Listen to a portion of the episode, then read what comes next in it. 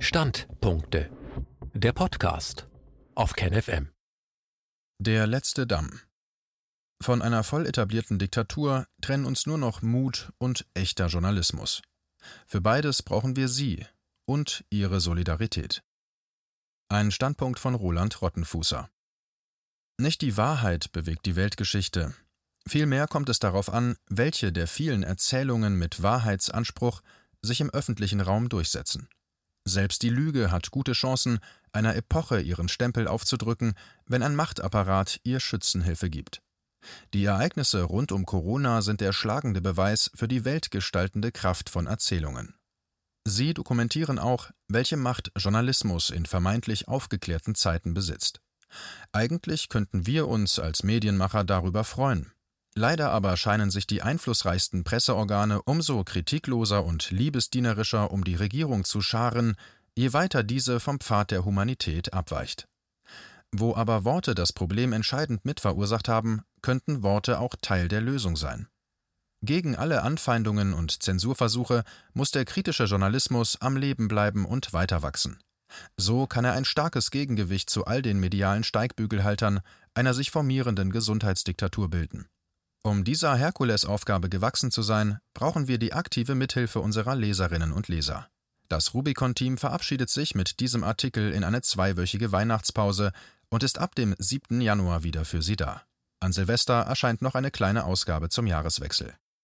Wer hätte vor zwölf Monaten gedacht, dass wir innerhalb der Weltgesellschaft in diesem Jahr eine ungeheure Mutation erleben würden? Vom Homo sapiens zum Homo coronicus, einem gleichgeschalteten, angstgesteuerten Wesen mit maskenbedingt vorgewölbter Mundpartie und einem krampfhaften Vermeidungsverhalten, wenn sich Artgenossen nähern. Wir befinden uns auf dem Weg in einen Transhumanismus, der vorerst ohne Cyborg-Implantate auskommt. Den Suggestionen journalistischer und wissenschaftlicher Hofschranzen folgend, wollen viele den Menschen alten Typs überwinden, wollen mehr als menschlich sein und sind gerade deshalb dabei, weniger als das zu werden. Transhumanismus ist wie Prähumanismus vor allem eines inhuman. Das Virus ist nicht inexistent, nein. Wie ein Luftballon, der im Originalzustand ein schlaffes kleines Ding ist, wurde auch Corona nur groß, weil man sehr viel Luft hineingeblasen hat. Ein Gasgemisch aus Behauptungen, Fantasien und Ängsten. Viele dieser Aufbläser sind Journalisten wie wir. Sie tragen willfährig das große Gerücht weiter, das Gespinst einer historischen Bedrohung, die es angeblich notwendig macht, dass die Weltgesellschaft aus Angst vor dem Tod Suizid begeht. Sie tun es, teils weil sie wirklich an die große Corona-Erzählung glauben, teils weil sie meinen, von Berufswegen daran glauben zu müssen. Vielleicht aus Angst, ihre journalistische Existenz zu verlieren, sofern sie nicht aufhören, Journalisten zu sein. Wer sich jetzt präventiv vor der im Aufbau befindlichen Diktatur duckt, beschleunigt jedoch eben dadurch den Prozess ihrer Etablierung. Umgekehrt hätte entschlossenes, mutiges Handeln aller, denen schon in der Frühphase die ganze Hysterie spanisch vorkam, vielleicht das Schlimmste verhindern können. Die abwartende Zaghaftigkeit und Entscheidungsschwäche eines Großteils auch der politisch wachen Menschen hatte wesentlichen Anteil an der Misere. Eine Ära der Verdunklung. Aufklärung steht als Bezeichnung für eine historische Epoche wie einen Bewusstseinsprozess der Aufhellung, noch immer in hohem Ansehen. Derzeit erleben wir allerdings das Gegenteil, eine kollektive Verdunklung des Zeitgeists, Disenlightenment. Schon Erlerntes und vorschnell als selbstverständlich betrachtetes geht in einem rapiden Prozess verloren, so etwa Meinungspluralität, differenziertes und kritisches Denken, der Respekt vor Freiheit und Individualität. Stattdessen triumphieren Zwangsherrschaft, schwarze Pädagogik, Gleichschaltung und die dramatische Reduktion von Komplexität auf das der Staatsmacht und dem politisch-pharmazeutischen Komplex genehme. All dies geschieht interessanterweise unter Berufung auf die Wissenschaft und es geschieht unter dem unablässigen Kopfnicken von Intellektuellen. Auch solchen, die sich vormals als Liberale, Sozialisten oder gar Anarchisten verstanden haben. Was derzeit geschieht, ist, dass sich viele Menschen sehenden Auges in einen Zustand der Geistesverdunkelung hinabsinken lassen, begleitet auch von wachsendem ethischen Orientierungsverlust. Kaum jemand mehr lässt sich anrühren von den Tränen eines misshandelten Kindes hinter der verordneten Maske, die seinen Atem blockiert und sein Selbstvertrauen erstickt. Kaum einer schaut auf die Opfer, die hilflos internierten Alten, die in Depression und Isolation getriebenen, die tausendfach gemaßregelten, erniedrigten und beleidigten. An diesem Punkt wäre eine radikale kollektive Umkehr dringend vonnöten. Diese basierte auf glasklarer Analyse des Ist-Zustands und dann auf der Entschlossenheit, die aktuelle destruktive Entwicklung nicht nur zu stoppen, sondern einen Gegentrend einzuleiten. Worte als Gamechanger. Eine wesentliche Rolle kommt dabei der Sprache, dem gesprochenen und geschriebenen Wort zu. Wo das Problem nicht so sehr auf dem Gebiet des Faktischen zu finden ist, sondern vielmehr in einer irreführenden Erzählung begründet liegt, sind Worte die Gamechanger. In Goethes Künstlerdrama Torquato Tasso finden wir diesen interessanten Gedanken. Zitat Die Dichter sagen uns von einem Speer, der eine Wunde, die er selbst geschlagen, durch freundliche Berührung heilen konnte. Es hat des Menschen Zunge diese Kraft. Zitat Ende. Das Wort kann im einen Fall verletzen, im anderen heilen. Des Menschen Zunge, die Sprache also, war das Gift, das die Krankheit unserer Epoche ausgelöst hat, und sie kann, richtig angewandt, zum Heilmittel werden. Wir brauchen eine kraftvolle Gegenerzählung, die das ganze verkehrte Wesen, Novalis, vertreibt.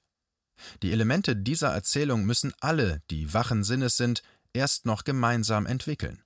Nur eines darf dabei nicht geschehen, dass die Freiheit im Wertekatalog einer zu schaffenden menschlicheren Welt fehlt. In den Worten von Marius Müller-Westernhagen Freiheit ist die einzige, die fehlt. Wenn dieser ganze schmerzvolle Irrsinn irgendeinen Sinn gehabt haben soll, dann vielleicht den, dass vielen Menschen der Wert der Freiheit erst im Moment ihres Verlustes wieder stärker bewusst geworden ist.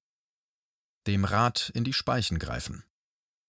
Viele von uns sind unzufrieden darüber, was sie bewirken können und bisher bewirkt haben. Nach kurzem Aufflammen des Protests verkriechen sie sich wieder in ihre Resignationshöhlen. Die Frage muss jedoch umgekehrt gestellt werden. Wie sähe die Welt jetzt aus, wenn es uns nicht gäbe? Wie weit wäre der Corona-Wahn gediehen ohne die vielen Menschen, die in Elternversammlungen, beim Lebensmittelhändler oder im heimischen Wohnzimmer im verzweifelten Meinungskampf gegen eine Mehrheit von Corona-Normalen standzuhalten versuchen? Wie sähe es aus ohne die Grundrechtsdemonstrationen, die Querdenker, die unbeugsamen nonkonformen Wissenschaftler wie Dr. Wolfgang Wodak und Dr. Sucharit Bhakti, ohne tapfere Ärztinnen, Richter, Lehrer und Lehrerinnen und Video-Influencer, denen es manchmal doch gelingt, in den Worten von Dietrich Bonhoeffer, dem Rat in die Speichen zu greifen. Und ich füge hinzu, wo stünden wir jetzt ohne die aufrechten alternativen Medien wie KenFM, Nachdenkseiten, Neulandrebellen, Multipolar, hinter den Schlagzeilen und Rationalgalerie? Ich füge hinzu, wo stünden wir ohne den Rubikon? Die Bedeutung einer freimütig geäußerten Minderheitenmeinung ist größer, als die relativ geringe Anzahl ihrer Leser es vermuten ließe. Es ist der Effekt eines in der Nacht entzündeten Streichholzes, das noch in weiter Ferne gesehen werden kann. Nicht, weil dieses Holzstäbchen besonders groß wäre, sondern weil der Kontrast zum umgebenden Dunkel ihm Leuchtkraft verleiht. Minderheitenmeinungen rauben den Mehrheitsnarrativen den Nimbus des Selbstverständlichen und Allgegenwärtigen. Sie eröffnen überhaupt erst die Chance zu vergleichen, zu wägen und eine Entscheidung zu treffen. Etwas, was in einer Demokratie selbstverständlich sein sollte, es aber, wie wir in Corona-Tagen schmerzvoll erfahren, längst nicht mehr ist. Nur eine sichtbare und kraftvoll vorgebrachte Gegenmeinung kann die kritische Masse erreichen, kann die Situation kippen lassen und Minderheiten in Mehrheiten verwandeln. Wir sind wichtig. In der Summe bedeutet das, wir sind wichtig. Und auch Sie sind wichtig. Das ist kein Größenwahn. Es ist der Versuch einer realistischen Einschätzung mit Blick auf das weithin verdorrte Feld möglicher Mitstreiter. Ich wäre froh, wenn es anders wäre wenn das, was ich und meine tapferen Mitstreiterinnen und Mitstreiter zu sagen versuchen, quasi die Spatzen von den Dächen pfiffen. Dieses Streichholz in der Dunkelheit, es kann enorme Wirkung entfalten, aber es hat den Nachteil, dass es eben auch ziemlich leicht gelöscht werden kann. Die Gegenpartei weiß das und sie tut jetzt schon alles, was im Rahmen des Legalen möglich ist, um die ohnehin kleine Flamme des Widerstands auszutreten.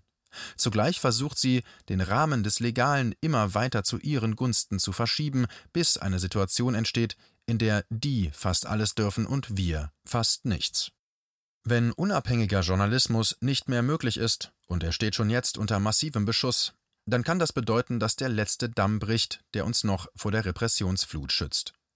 Von einem solchen Zustand sind wir nicht mehr weit entfernt. Wenn ich behaupte, wir sind wichtig, dann belege ich das auch damit, dass die Versuche, uns zu unterdrücken, immer massiver und perfider geworden sind. Wenn man jemanden nicht fürchtet, warum muss man dann versuchen, sie oder ihn zum Schweigen zu bringen? Nur wer sich getroffen fühlt, jault auf. Daran gemessen müssen die Beiträge im Rubicon extrem treffend gewesen sein. Der Zensur-Amoklauf. Ein Beispiel. Dem vielen Leserinnen und Lesern durch seine Videointerviews bekannten Flavio von Witzleben wurde kürzlich von seiner Universität eine Anstellung verweigert, obwohl eine mündliche Zusage schon vorlag. Flavio wurde nach einer Intervention des Präsidiums, aber auch auf Wunsch einer Mehrheit der Studierenden, die ihn im Rahmen einer regelrechten Kampfsitzung abkanzelten, nicht in den Universitätsdienst übernommen. Der Grund: Er arbeitet für den Rubicon, das Verschwörungsmagazin. Eine Freiheit der Lehre und Respekt vor abweichenden Meinungen sähe anders aus. In einem gesunden, freiheitlichen Gemeinwesen würden Talente wie Flavio gefördert und für sein kritisches Engagement geschätzt werden. In Corona-Deutschland jedoch wird jeder, der den erlaubten, regierungsnahen Meinungskorridor verlässt, gnadenlos gedeckelt. Auf YouTube wurden die Kanäle von Rubicon, KenFM, SNA sowie viele kritische Blogbeiträge, unter anderem von Gunnar Kaiser, gelöscht. Noch auf YouTube präsente Beiträge werden zudem zwangsweise mit Links zu korrekten Corona-Informationen angereichert. In Talkshows talken, in großen Medien schreiben ohnehin nur noch ähnlich Denkende nach dem Motto Maßnahmen Richtigfinder unter sich. Es ist nicht verboten, sich kritisch zu Corona zu äußern, solange man nicht erwartet, außerhalb schon als staatsfeindlich markierter Außenseitermedien Gehör zu finden. Und solange man keine überhöhten Karriereerwartungen im Medienbereich hat. Vorboten der Diktatur. Der Lockdown Light seit Anfang November, der für seine Opfer nie wirklich leicht zu tragen war, ist seit 16. Dezember zur Freude aller Hardliner jetzt wieder richtig heavy. Alle Maßnahmen vom März und April sind wieder in Kraft, ergänzt durch ein paar Sahnehäubchen, etwa eine spätabendliche und nächtliche Ausgangssperre in Bayern und einigen außerbayerischen Städten. Eine beispiellose Demütigung und Entrechtung der betroffenen Bürger, zumal ein Abendspaziergang nicht einmal eingefleischten Corona-Phobikern gefährlich vorkommen sollte. In Mannheim sind grundlose Spaziergänge schon jetzt verboten. Zitat Ein Spaziergang zu reinen Erholungszwecken ist im Zeitraum der Ausgangsbeschränkungen nicht gestattet, so Ralf Walter, Leiter der Stabsstelle Presse und Kommunikation der Stadt Mannheim am 7. Dezember gegenüber Multipolar. Zitat Ende. Das Online-Magazin berichtete auch noch über einen anderen bedenklichen Vorgang.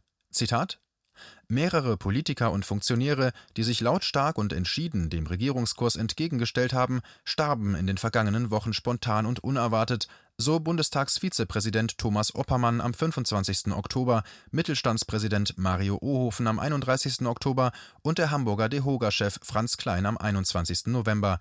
Zitat Ende. Zufall? Erstickter Protest.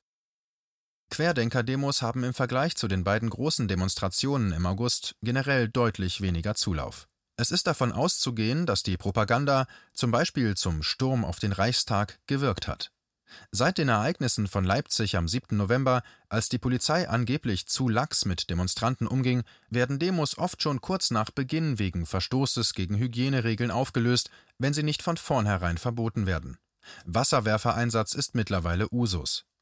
Das Bundesverfassungsgericht erklärte das Verbot einer geplanten Demo in Bremen am 5. Dezember für rechtmäßig.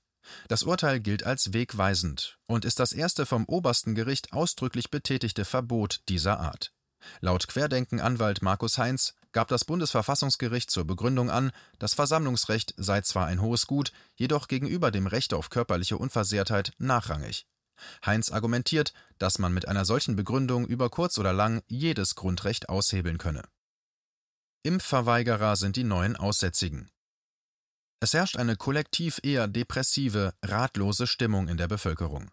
Naturgemäß wächst zwar der Unmut, wachsen Existenzängste und Corona-Müdigkeit, diese können vom System jedoch bisher durch den Hinweis auf gestiegene Infektionszahlen aufgefangen werden.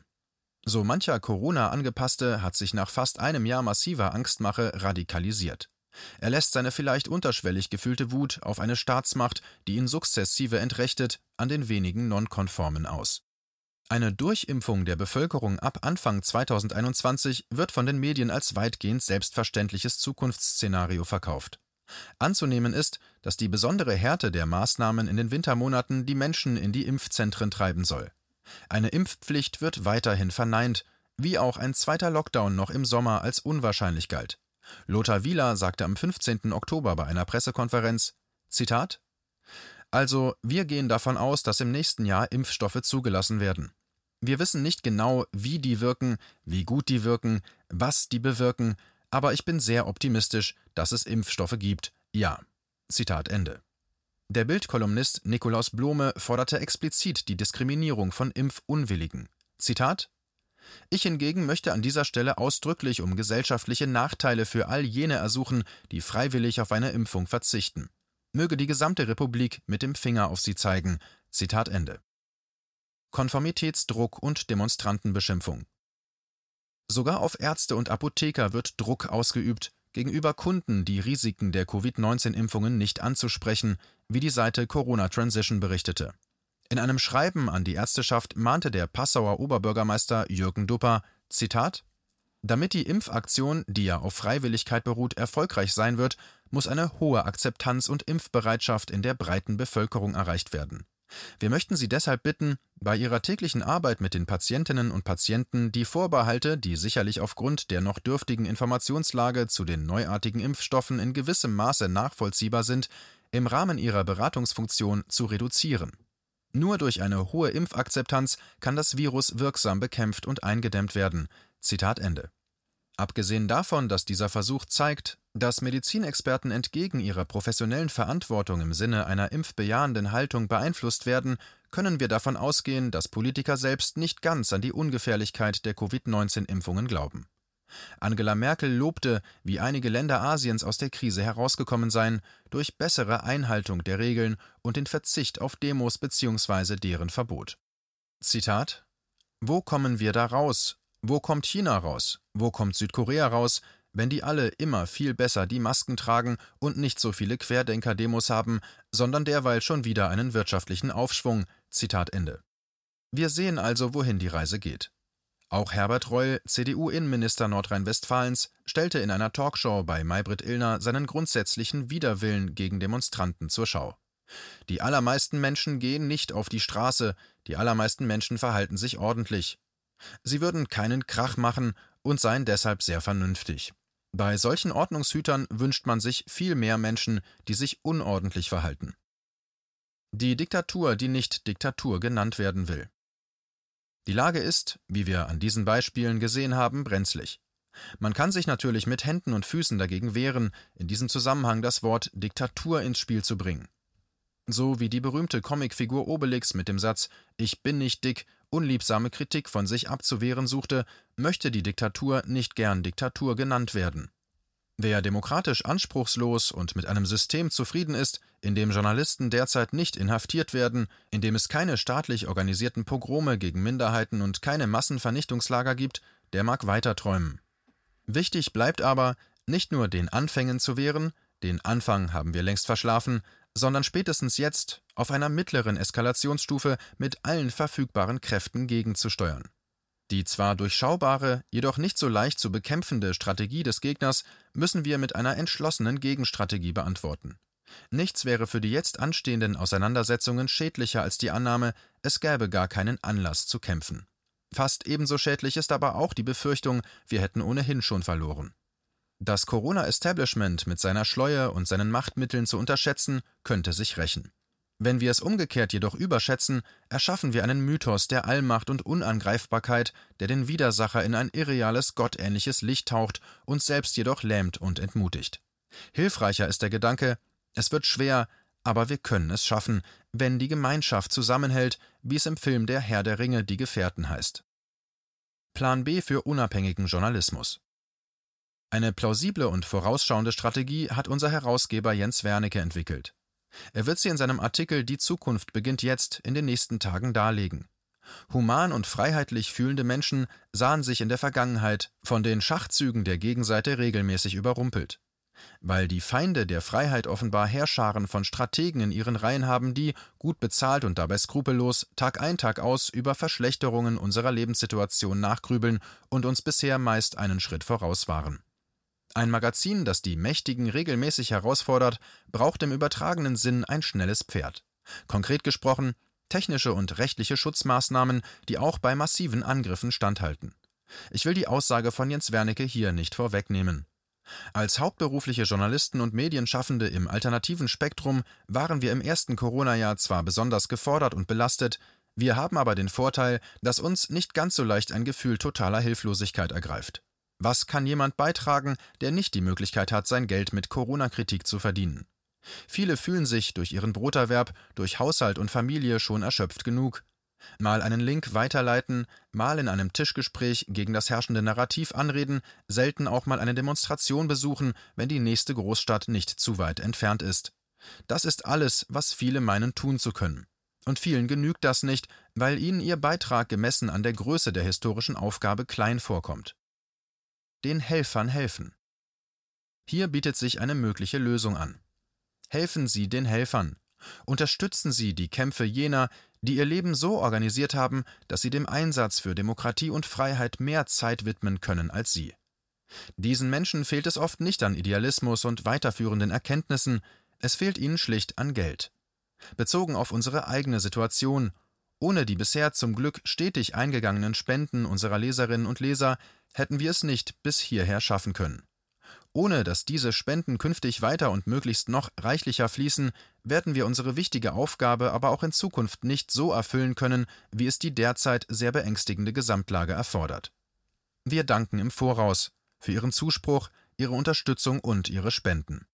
Übrigens können Sie uns auch unterstützen, indem Sie eines unserer inzwischen zahlreichen mutigen Bücher erwerben. Für sich oder zum Verschenken, ganz egal.